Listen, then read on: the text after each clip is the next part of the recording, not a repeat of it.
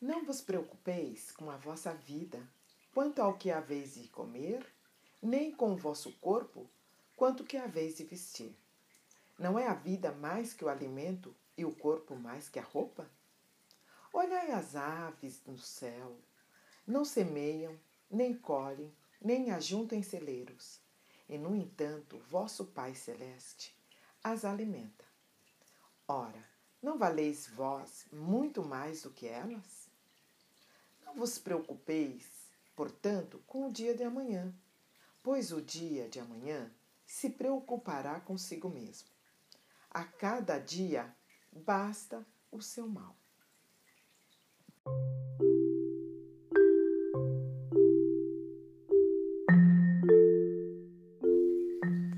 Boas-vindas para você que escolhe esse tempo para cultivar um coração compreensivo, pensar com clareza e manter a paz interior.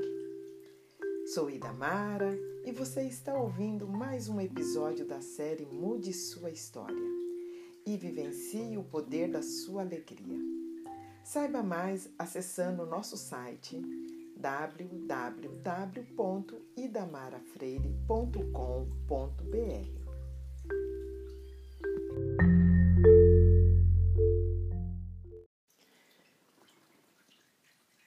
nossa pergunta hoje é: onde estamos quando meditamos?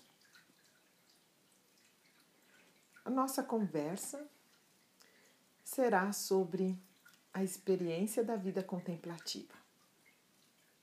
Vamos começar explicitando o conceito de experiência contemplativa, vida interior. O que é uma pessoa contemplativa? E depois vamos perceber como viver contemplativamente nos dias de hoje. Haverá, né, como no final, o nosso exercício, a proposição do nosso exercício de escrita criativa e terminaremos com a nossa meditação. As reflexões de hoje, elas são inspiradas na leitura do livro de Thomas Merton, A Experiência Interior. Mas inicialmente, eu quero trazer à mente algo muito curioso sobre a obra da filósofa judia alemã Hannah Arendt. É, quando eu pensei nessa pergunta de hoje, onde estamos quando meditamos, foi inspirado nos estudos que eu fiz da, de duas obras da Hannah Arendt, muito conhecidas, que é a, a condição humana e a vida do espírito. Por mais curioso que possa parecer, a Hannah Arendt tinha outro projeto na hora que escreveu essas duas obras, o nome, né, de, de nomear né, essas obras.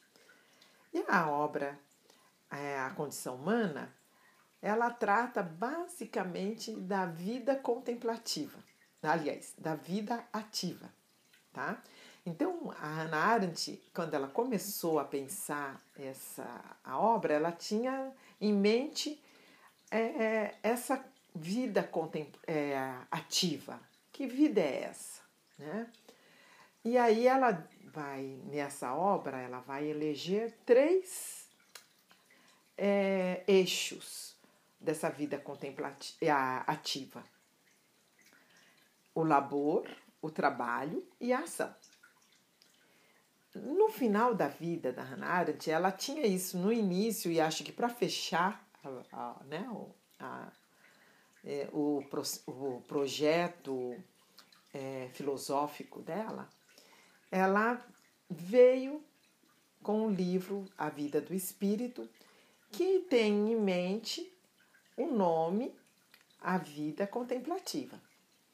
E aí, na vida e, a, e as três, as, é, os três eixos que ela desenvolveu, buscou desenvolver no vida contemplativa era, é, seriam o pensar, o querer e o julgar. E é dentro desse contexto que a, que a palavra onde estamos é, é dentro desse nesse pensamento desses dois livros, tá? Um, né, no, no, no assim na, na carreira já consolidada dela é, como pensadora e, e esse no final da vida dela que ela até deixa o, o incompleto a vida do espírito que o capítulo o julgar ela não terminou e aí algumas pessoas têm colocado as aulas dela sobre Kant para complementar, que era daí que ia vir esse pensamento, né? A editora que fez o trabalho. Mas o que a, a Hannah Arendt ela tem, ela traz em mente sempre algumas questões muito pontuais nas obras dela. E uma, das, uma dessas obras, é, uma dessas perguntas é dentro dessas obras que ela vai trazer é onde estamos é, quando pensamos.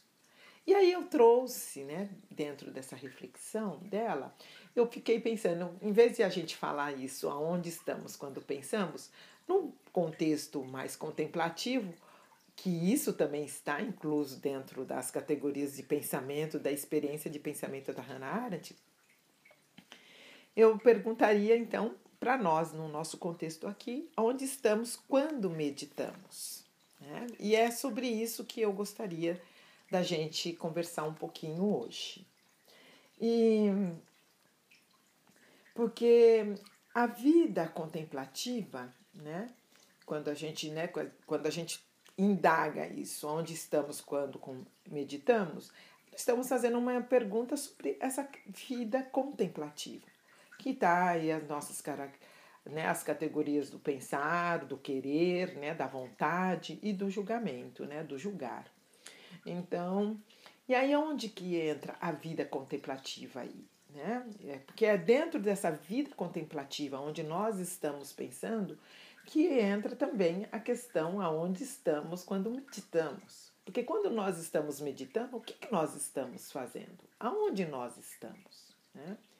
Então, isso, o Thomas Merton, quando ele vai escrever sobre a experiência interior, ele vai nos trazer alguns insights muito interessantes para a gente pensar aonde estamos quando estamos meditando, tá? E é isso que nós vamos conversar aqui um pouquinho sobre hoje, aqui hoje. É... Então vamos lá.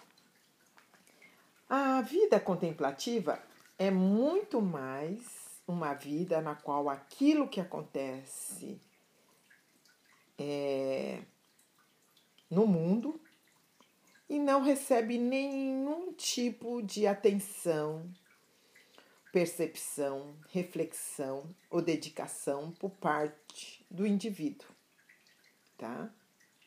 É muito mais do que isso. Uma pessoa contemplativa não é somente uma pessoa que se isola e medita, enquanto os outros lutam pela sobrevivência. Não é simplesmente uma pessoa que se esquece completamente do mundo com suas convulsões políticas e culturais e se senta absorto em oração enquanto a casa pega fogo. A maior parte dos problemas da vida contemplativa nos dias de hoje é provavelmente dessa abordagem puramente negativa. A vida contemplativa é, em primeiro lugar, uma vida de unidade. Uma pessoa contemplativa é alguém que transcendeu das divisões até alcançar uma unidade que está além da divisão. É a verdade que ele deve começar, é verdade que ele deve, essa pessoa deve começar por separar-se em alguma, em alguma medida das atividades é, das pessoas e que deve recolher-se em si mesma, voltar-se para dentro de si, para encontrar o centro interior da atividade espiritual que permanece inacessível enquanto a pessoa estiver mergulhada em, nos negócios exteriores da vida. Porém, assim que encontra esse centro, é muito importante que perceba o que vem depois. Então, muitas pessoas contemplativas se frustram, tá? É, é, por conseguirem romper com as distrações exteriores e encontrar o centro espiritual do seu ser. Mas tornaram-se momentaneamente cientes de Deus e das possibilidades da vida contemplativa, mas acabaram por imaginar que a maneira certa de vivê-las consistia em ficar sentados em silêncio, enrolados em si mesmos, mimando a experiência interior que descobriram. E esse é um equívoco fatal, pois acima de tudo isola a pessoa contemplativa em si mesma, apartando-se de todas as outras realidades. Absorta e concentrada em si mesma, sua introversão conduz a uma espécie de aprisionamento torpe. E isso, é claro, representa a ruína de toda a contemplação verdadeira. A contemplação verdadeira não pode ser confundida com abstração. Uma vida contemplativa não pode ser vivida em permanente fuga para dentro da mente. A minguada e limitada existência de um grupo pequeno, isolado e especializado não é suficiente para a contemplação. O verdadeiro é, sentido da contemplação não, não, ah, não está menos interessada na vida normal do que a outras pessoas. Não está menos é, a pessoa, essa pessoa não está menos atenta que o que acontece no mundo. Está, ao contrário, mais interessada, mais atenta. O fato de ser uma pessoa contemplativa a torna capaz de um interesse maior e de uma atenção mais profunda. Por estar desapegada por ter recebido o dom de um coração puro, essa pessoa não está limitada a uma visão estreita ou provinciana, não se deixa envolver facilmente na confusão superficial que a maioria das pessoas toma por realidade, e por essa razão é capaz de enxergar mais claramente e entrar mais diretamente na pura realidade da vida humana. O que vai distinguir essa pessoa de outras pessoas é que lhe dá uma clara e que lhe dá uma clara vantagem sobre os outros é que essa pessoa contemplativa possui uma compreensão muito mais espiritual daquilo que é verdadeiro e daquilo que é real. Então, esse é um dos primeiros aspectos para a gente considerar essa questão da vida contemplativa. Tá? Agora é importante também a gente considerar o que não é, tá? A, é, a questão do, de ser uma pessoa contemplativa. Isso é, é, isso significa que a pessoa contemplativa ela não é um mero especialista de um campo espiritual esotérico específico, tá? Então, a, a ideia né, não, não, não passa aí de ser uma, uma, né, ser uma pessoa separada, tá? No sentido. Porque todo o talento que essa pessoa possa vir a ter é, não, elas não chegam por é, pela vontade dessas pessoas em si, mas pela simplicidade e pobrezas essenciais ao seu estado tá? Porque somente essa pobreza, né, essa busca por algo sagrado, por essa realidade, né, é, suprema, é que mantém caminhando nessa via que é espiritual, divina e que está além do entendimento. Então, a questão de, do contemplativo é que nós estamos numa esfera é, que vai além da esfera mental nossa também, tá? Mas o, a pessoa contemplativa é quem está mais afinado com logos da presente situação da humanidade. Mais imerso em seu mistério, mais familiarizado com seus sofrimentos, mais profundo e sensível. E, e também está muito sensível às suas esperanças, mais viáveis. Né? Logo, não pode impedir de olhar atentamente para o mundo, com muito mais compreensão do que o político que pensa estar no comando. Isso é muito importante, né? A gente perceber que a pessoa contemplativa sabe quem está no comando e sabe a quem obedecer, tá? Ainda que nem sempre, né, isso é bem curioso, entenda as ordens mais do que as outras pessoas. Porque quando se vem a ordem, essa compreensão que a gente tem, a gente teria que ter um pouco. A gente, às vezes, é, precisa ter mais discernimento no campo, né, para poder compreender essas ordens e realmente né, é, poder segui-la. É um, um outro ponto que a gente tem que levar em consideração quando nós estamos falando da meditação e da experiência contemplativa é, é vamos falar um pouquinho da contemplação cristã, né, especificamente, né, que ela não é meramente um obscuro recolher-se em uma paz subjetiva, sem relação com o resto do mundo também. Uma contemplação que simplesmente se esconde na subjetividade e no individualismo é um subproduto da espiritualidade. É uma confortável negação da vida presente que não é, na verdade, negação de nada, mas apenas uma evasão da responsabilidade em prol da fruição de um conforto interior a gente estar quieta, um quietismo, né? Assim, um isolamento, é a versão espiritual do amor individualista ao conforto material, acrescido da preguiça intelectual e espiritual da classe média, por exemplo. Né? Então a gente quer ficar numas, não quer se incomodar, não quer né, ver. Isso não é meditar. Isso não tem a ver com a experiência contemplativa, tá? Aí eu vou me isolar, eu não vou me envolver, eu vou ficar aqui orando, eu vou passar meu tempo e não vou me envolver com as coisas do mundo, com o que está acontecendo na sociedade. Isso não tem a ver com a experiência contemplativa cristã, né? Porque seria um erro reagir agora, né, contra somente é, contra isso, sobre esse quietismo, com o ativismo. Porque aí está é, o perigo, porque aí a gente fala, ah, tá bom, já que eu não, não é, essa meditação é, né, não, esse estado de quietude não é suficiente, então eu vou, pá, vou entrar na atividade, vamos entrar né, no ativismo.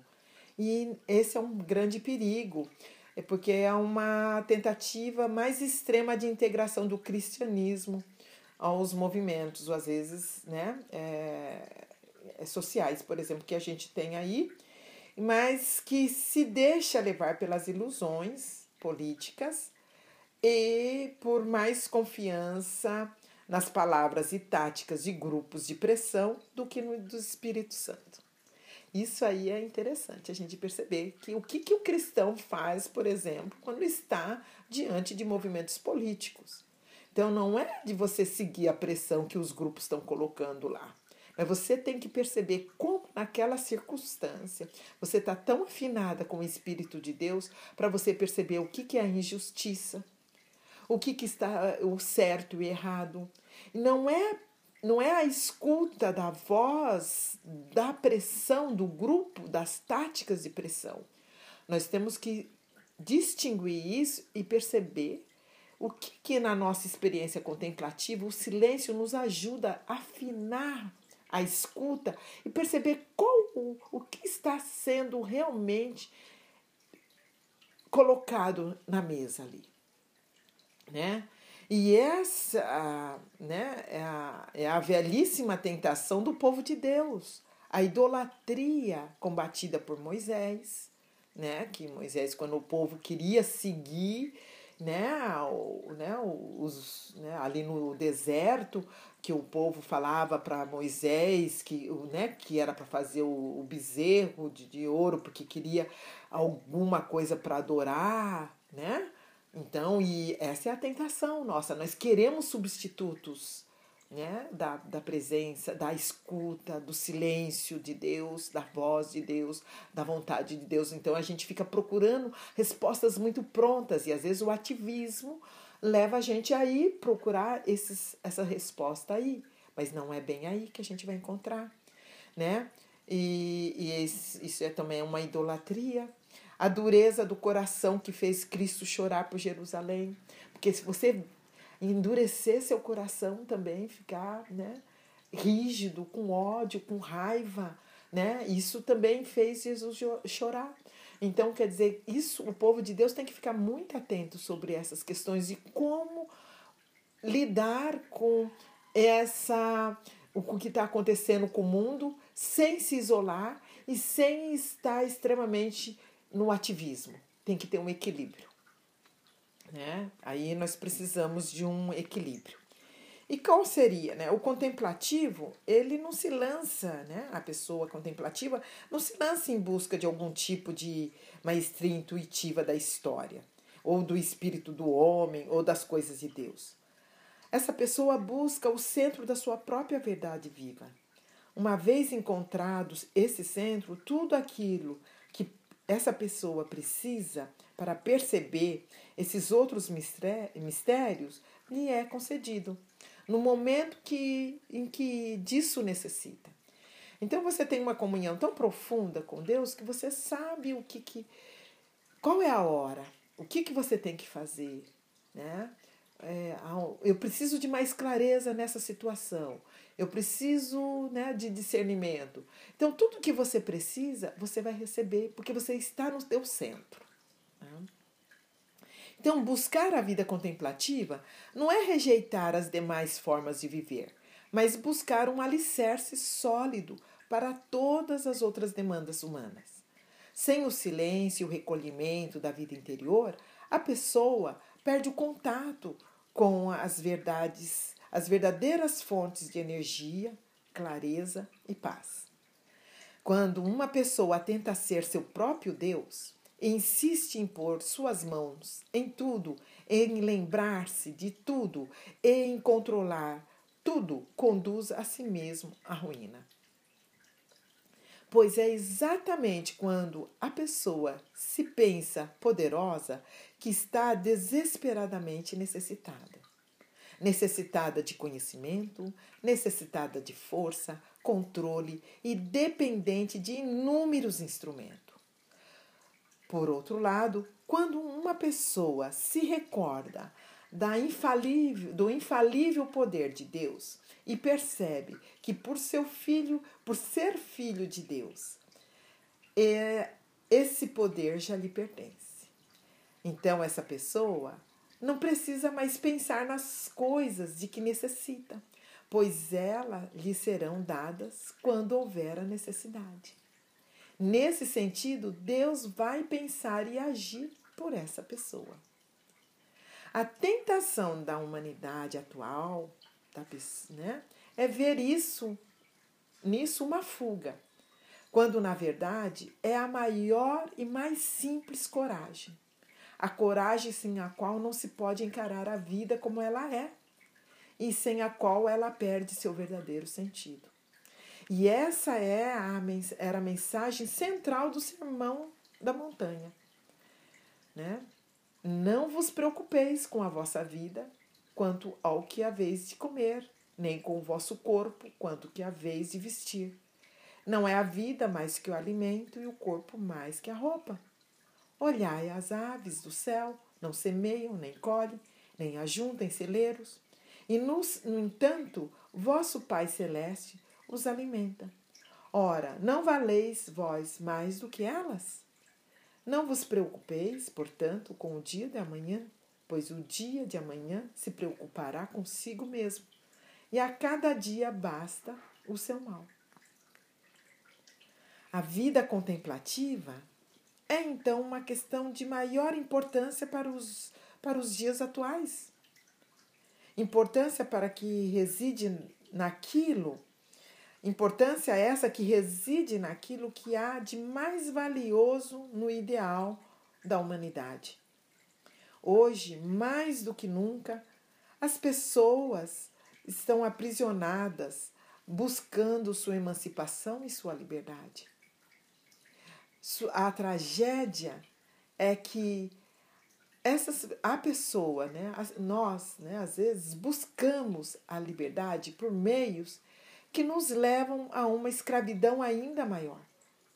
A liberdade é uma coisa espiritual, uma realidade sagrada e religiosa, cujas raízes estão em Deus e não no homem, pois a liberdade do homem que faz deste uma imagem de Deus é uma participação na liberdade de Deus.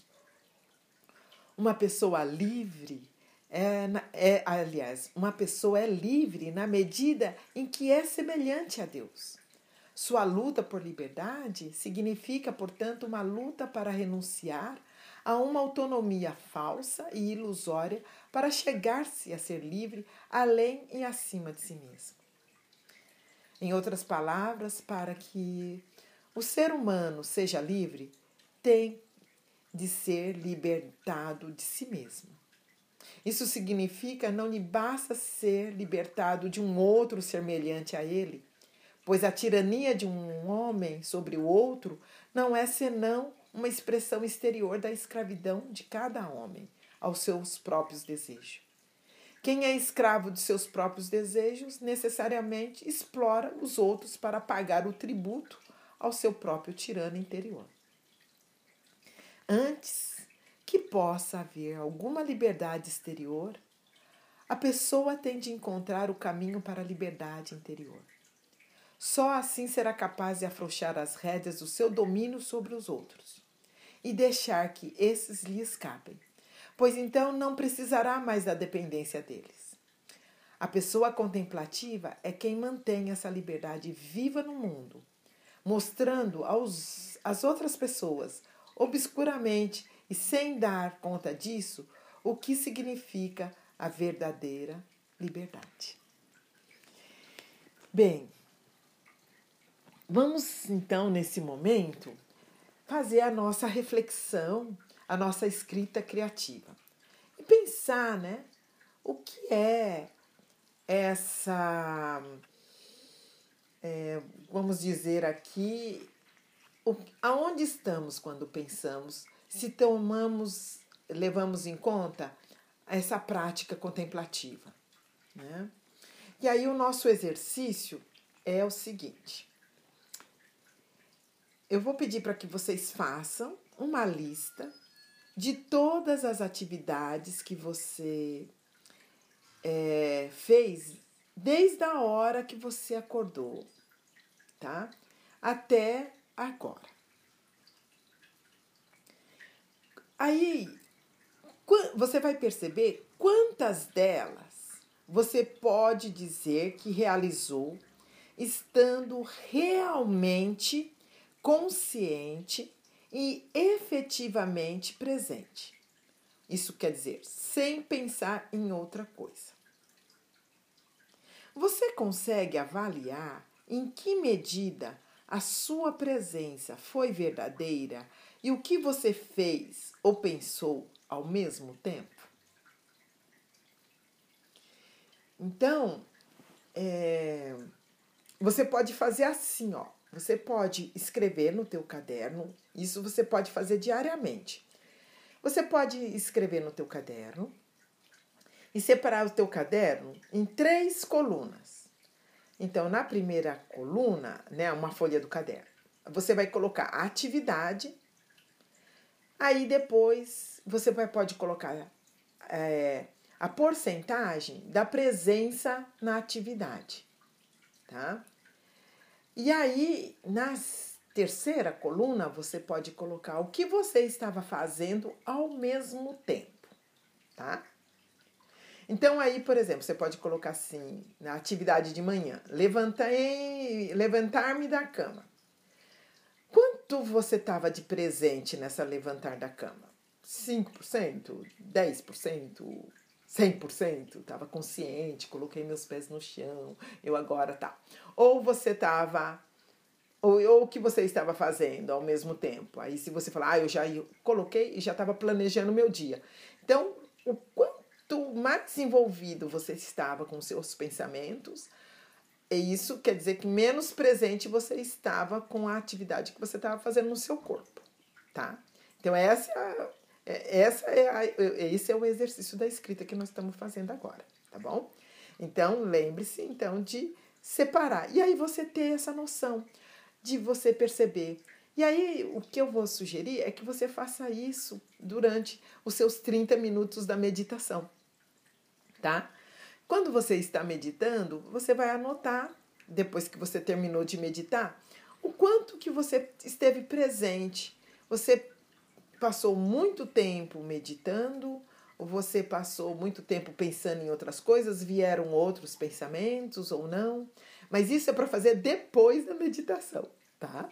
Não é durante a meditação. Você está pensando isso ou não, porque aí não, né? Mas é só para a gente perceber o quanto a gente está presente ou não né? Assim. Vieram pensamentos, você se distraiu muito durante essa. Isso não é uma questão, é só uma curiosidade para a gente perceber aonde nós estamos quando nós estamos meditando, tá bom? Então, agora nós vamos fazer a nossa prática contemplativa, vamos meditar. E aqui nós vamos trazer em mente, tá? Então, vou pedir para que você coloque a sua mão no coração, respire profundamente, relaxa, perceba os seus batimentos cardíacos, o fluxo da sua respiração, a entrada e saída do ar pelas narinas. E vamos refletindo nessa pequena oração.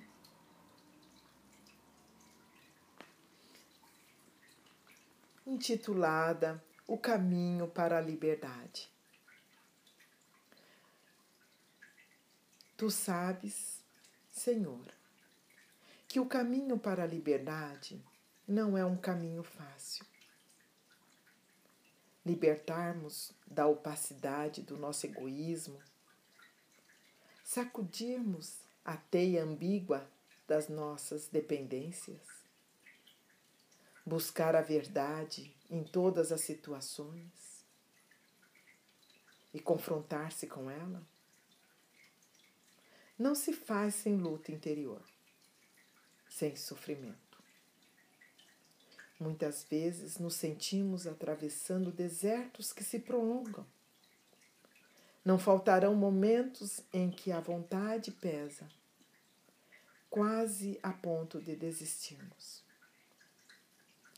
Mas, mas faltar a chamada da liberdade é romper a aliança com a plenitude para a qual incessantemente nos convoca.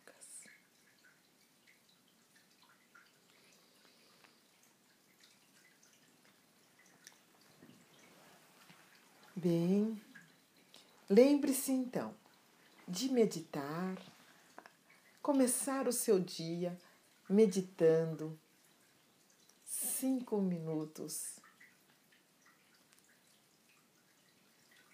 colocando-se na sintonia do amor diariamente, enviando luz, amor, alegria, paz para todas as pessoas com as quais você vai se relacionar, encontrar, conversar, trabalhar. E quando você tiver oportunidade, lembre-se de escrever os seus comentários sobre isso. Como tem sido a sua vida desde os momentos que você começou a meditar cinco minutos mais cedo? Vou ficar muito contente de ouvir os seus comentários. Você pode enviar pelo WhatsApp, pode enviar pelo e-mail idamara@idamarafreire.com.br. Eu fico aqui na expectativa de receber os seus comentários.